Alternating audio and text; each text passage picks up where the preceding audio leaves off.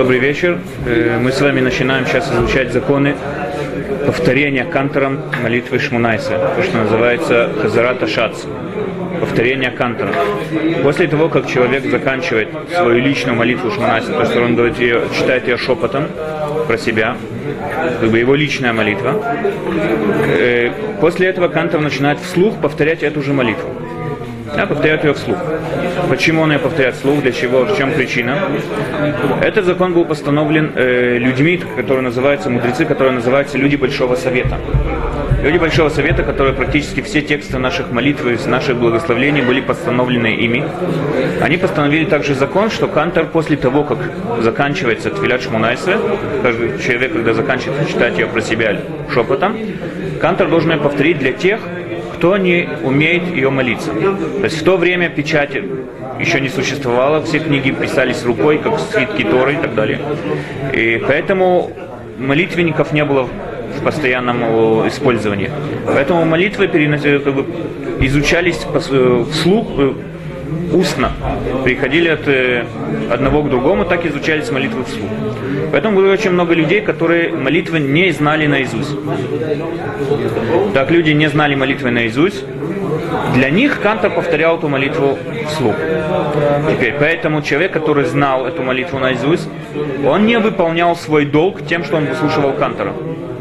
В наше время тоже человек, он не может надеяться на то, что вот если я сейчас не помолился, я выслушаю Кантора и так далее. Это не считается. Он должен ее повторить, как бы молиться ее тихо, шепотом про себя.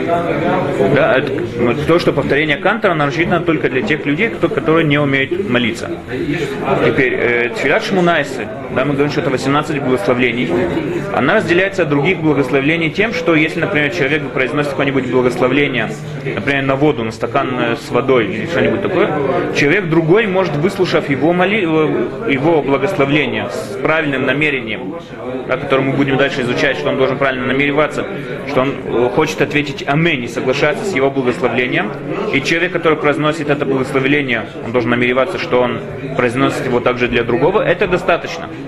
То есть один человек может произносить благословление, многие люди могут как бы считается, что они вы, произнесли это благословление тем, что они ответили на него аминь. Шмунайса это не считается. То есть, если, например, я нахожусь рядом с человеком, который не умеет молиться Шмунайсе, мне не поможет то, что я ему скажу, давай я прочитаю его вслух, каждое благословление, и ты как бы выслушав, скажешь на это аминь, и будет считаться, что ты промолился тоже. Это не считается. Беркат Амазон. Бер... Как тогда Беркат Амазон? Это тоже молитва после, после еды. Благодарение да. после еды. Да. И...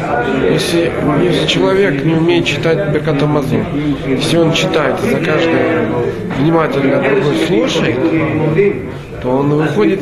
Он выходит? Выходит. Да. Шмунаса он не выходит. Почему? Шмунаса почему не выходит? Потому что для этого, э, почему он выходит точно Шмунаса, я не знаю, но ради этого постановили вот это постановление, что Канта ради них говорит это вслух.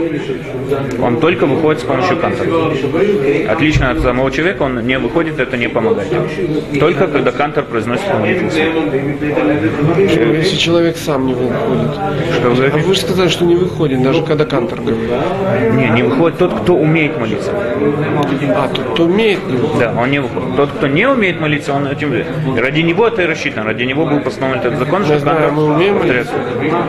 Сегодня все в основном умеют молиться. Потому что Читать даже... умеют. А Читать. Не, но а, это имеется в виду сам текст. Не имеется в виду то, что человек должен, у него уже были намерения Ризаля или что-нибудь там, Большемтова, или что-нибудь такого время молитвы.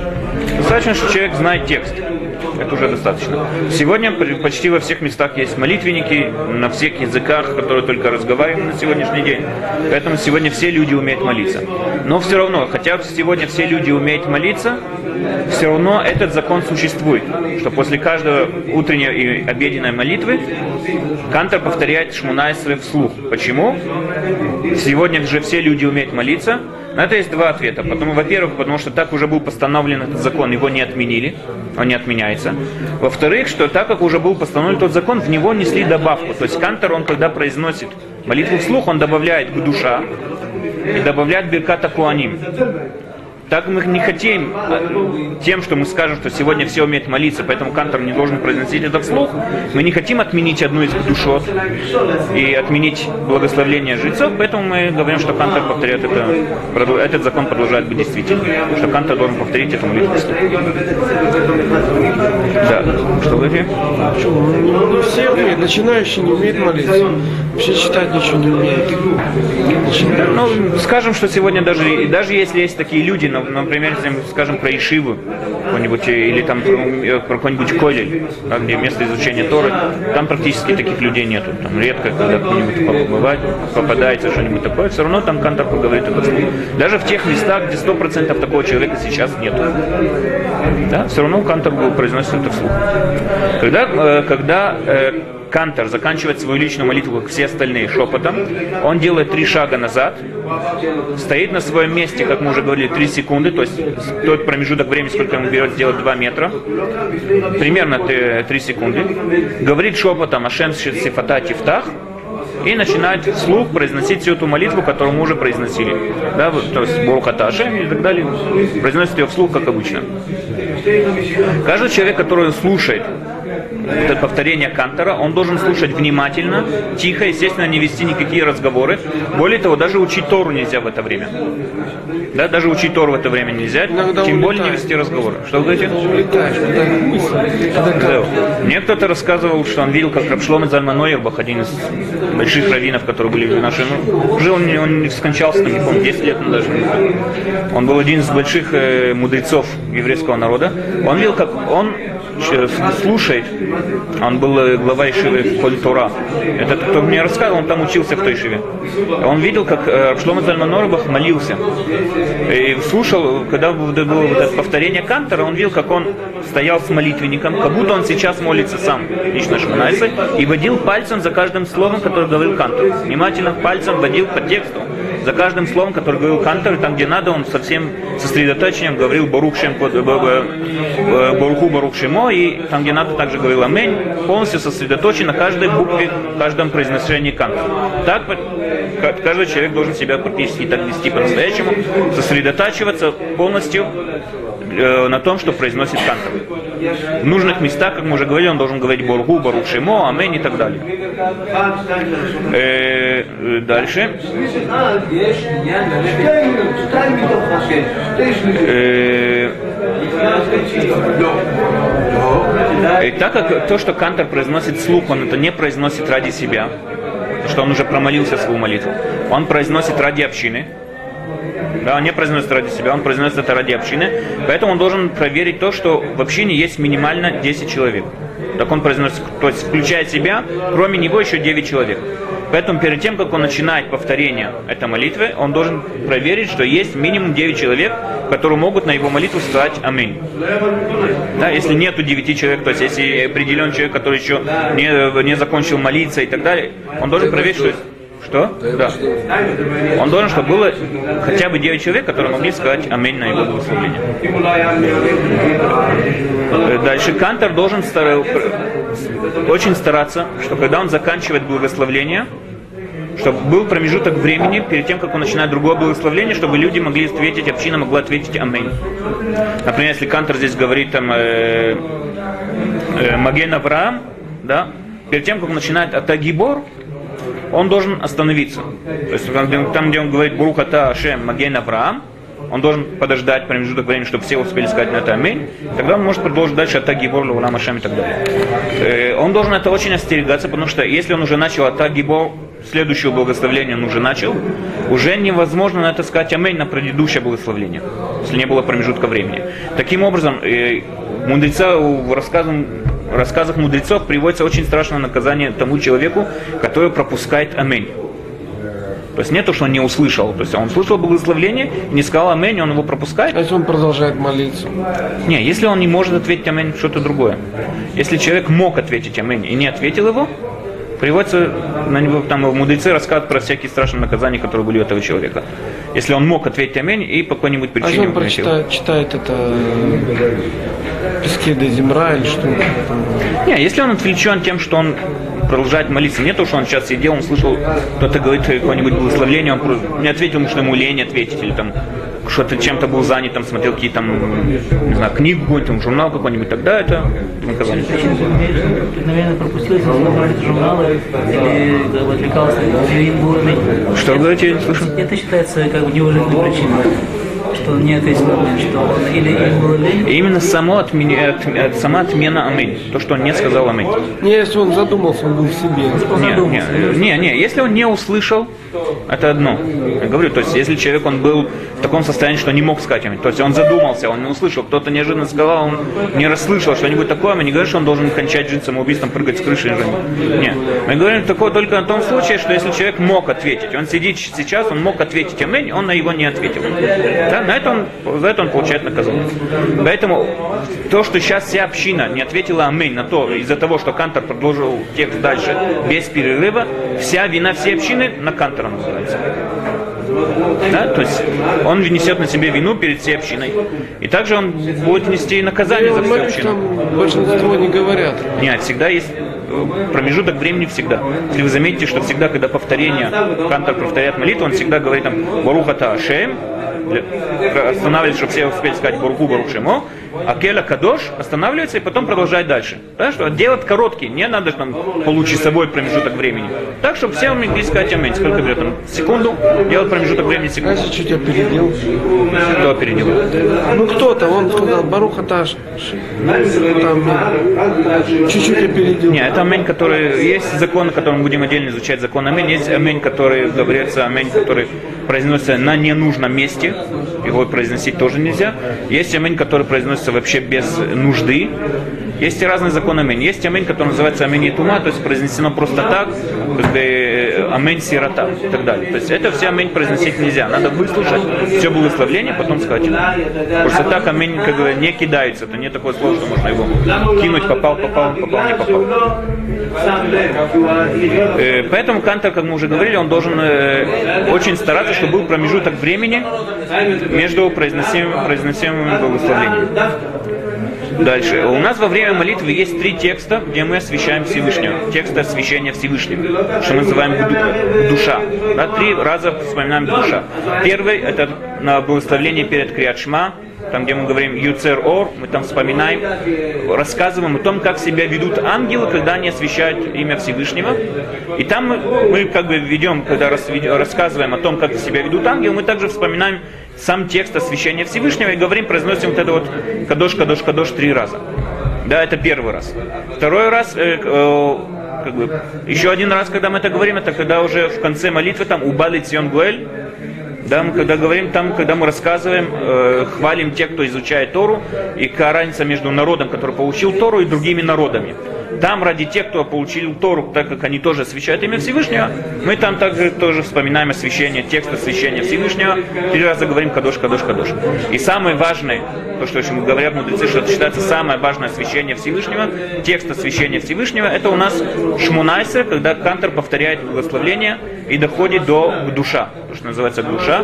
Это считается самый важный текст освящения Всевышнего. В этом тексте как бы мы говорим, мы восхваляем Всевышнего и говорим о его единстве и мощи по сравнению со всеми остальными созданными людьми и так далее. Мы там тоже говорим, произносим три раза э, кадош, кадош, кадош.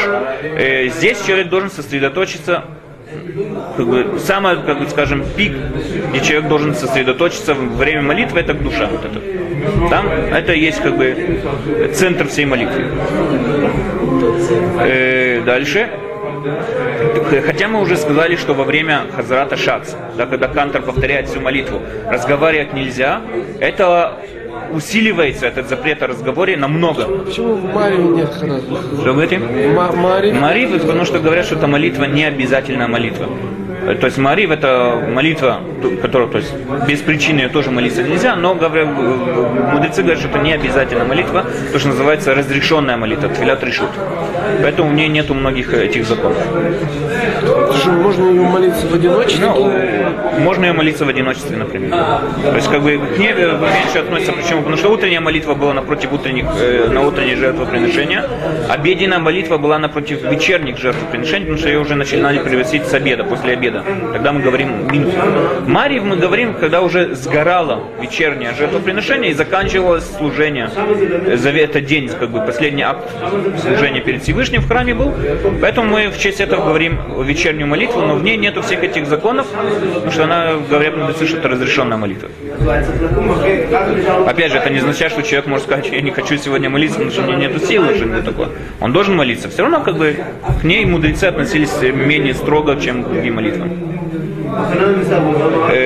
Дальше, поэтому, хоть мы говорили уже, что во время того, как Кантор повторяет эту молитву наизусть, э, вслух, извиняюсь, повторяет эту молитву вслух, ему, людям, которые его слушают, нельзя прерываться в беседе или да- даже в учении Торы и так далее, этот за- запрет ус- усиливается намного, когда мы доходим до душа. То есть, если мы увидим, что даже во время любой син- синагоги, что во время Хазарта Шац вдруг кого-то позвонил телефон, может отбежать в сторону, там, сказать несколько слов, вернуться обратно на Хазарта Шац, в душе этого нет.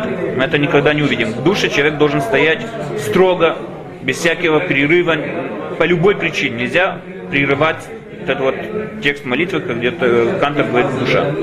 Да, этот текст молитвы прерывать нельзя. Ни в коем случае. Когда э, произносится к душа, э, надо, чтобы люди стояли по стойке смирно, да, чтобы ноги стояли вместе, сложили ноги вместе. Так как э, уже сказано, мы уже говорили про ангелов, сказано, что когда они восхваляют имя Всевышнего, сказано, что их ноги одна нога. Туда учили мудрецы, что когда ангелы ставят ноги, они ведь ставят их по, стой, по стойке смирно. Так что со стороны это выглядит как одна нога. Также и мы, которые мы пользуемся тем текстом, который ангелы восхваляют Всевышнего, мы также должны себя вести по стойке смирно. Когда мы произносим в душе текст, да, то есть она начинается не кадеш чимха улам и так далее, мы произносим кадош, кадош, кадош, там ашем, цвакот и так далее. Потом мы произносим текст э, Барух Квод Шем Имкомо, и также, когда мы произносим текст Имлоха Шем Леулам э, и так далее, да, в, на эти разы человек должен приподняться, да, подняться на носки, каждый раз, когда он произносит Кадош, Кадош, Кадош, или Барух, э, Барух, там, Шем Квод Мальхуто, или Имлоха Шем Леулам, и так далее, он должен приподняться. Это нам как бы символизирует тем, что мы хотим наше стремление присоединиться к ангелам в их восхвалении Всевышнего, потому что они в это время восхваляют Всевышнего и так далее. Написано «Аю парсим кнафеем лемала» во время молитвы. Да, у нас крылья нету, поэтому не можем. Крувим, аю, это ремес, то, что подниматься на носки, это ремес, как, как ангелы. Как ангелы, которые крувим. Который поднимает свои крылья. Который поднимает свои крылья. Стремление вверх. Я видел другое объяснение, видел объяснение то, что это не то, что мы должны, потому что ангелы также поднимаются. Может быть, вы- тоже есть. Я видел просто потому, что человек показывает свое стремление присоединиться, как бы отделиться от всего земного, для того, чтобы присоединиться как бы к ангелам, поэтому встает на носки. Тоже написано в святых книгах, что это ле- лекадеш это гуф. Давка багуф, лекадеш это гуф, леромем это гуф. Э, Дальше пишет Кицур Шульханарух, что человек, когда произносит к душу, надо, чтобы лицо было поднято к небу, опять же, показывает свое стремление, чтобы глаза были закрыты. Мишна Бура пишет, что глаза не должны не обязательно, чтобы были закрыты, может также произносить душу с открытыми глазами. Э, Дальше, если э, Шац, Кантор, забыл, начал произносить молитву вслух и забыл сказать к душу. Да, начал продолжить, там, заканчивать э, Михая Митим и начинает тоже Атакадош без э, к души. Да, если он уже э, начал молитву Баруха Ташем Акеля Кадош, он ее еще не закончил, не сказал еще Акеля Кадош, он может э, вернуться, он должен вернуться на к душу и пойти дальше по порядку и так далее. Если он уже сказал Акеля Кадош, закончил это благословление, он должен вернуться на начало молитвы. Э, Дальше, когда кантор доходит до еще одно у нас есть добавление в, в- в повторении кантора, это называется мудим. Да, когда кантор начинает то, что мы э, благо- благодарим Всевышнего за то, что он наш единый Бог и так далее, молитва называется мудим анахнулах, да, мудим. Когда кантор читает тот текст, который мы читали э, шепотом про себя, в то время, когда кантор его говорит вслух, произносит, мы должны произносить мудим дерабана. Да, то, что называется мудим от мудрецов. Э, Кицур Шульхаnuр говорит, что весь текст Шельмудим Дарабанан человек должен произносить, когда он склонен, в поклоне. Произносить весь текст Мудим Дарабанан, когда он в поклоне. Мишна Бура приводит два других мнения. Одно мнение Маршаль, который говорит, что э, надо весь текст быть в поклоне, но когда мы говорим Мудима Нахнулах, Шата Уашем, мы благодарим тебя, что ты наш Бог, тогда надо приподняться, потом опять спуститься и быть в поклоне, пока не заканчиваем весь текст. Это Мудима. Мы говорим Мудим по маршалю, мы говорим Мудима Нахнулах, наклоняемся. Шата Уашем поднимаемся, когда заканчиваем Шата Уашем, склоняемся, опять поклоняемся и продолжим заканчиваем таким образом здесь Мудим Дакуна. Э, Биура, э, Биура Аллаха в Мишне Бури приводит мнение Агро, что мы поклоняемся только до этого текста, а потом уже не клоняемся дальше. Так практически ведут себя во всех синагогах. Но Кицур Шулханов говорит, что надо весь текст читать в поклоне. Маршаль говорит, что только ту строчку, ну, там где мы говорим Шата Ошем, надо немного приподняться, потом опять продолжать поклоняться. И только мнение Агро, который говорит, что мы склоняемся, когда произносим Будима Нахнулах, потом поднимаемся, уже в поклоне быть не должен. Человек, который молится Шмунайсе и услышал, как Кантор доходит до Мудим, если он находится во вре- э, в середине благословения, да, посередине благословения, тогда он может наклониться тоже, продолжить свое благословение, но наклониться, чтобы быть как бы со всей общиной.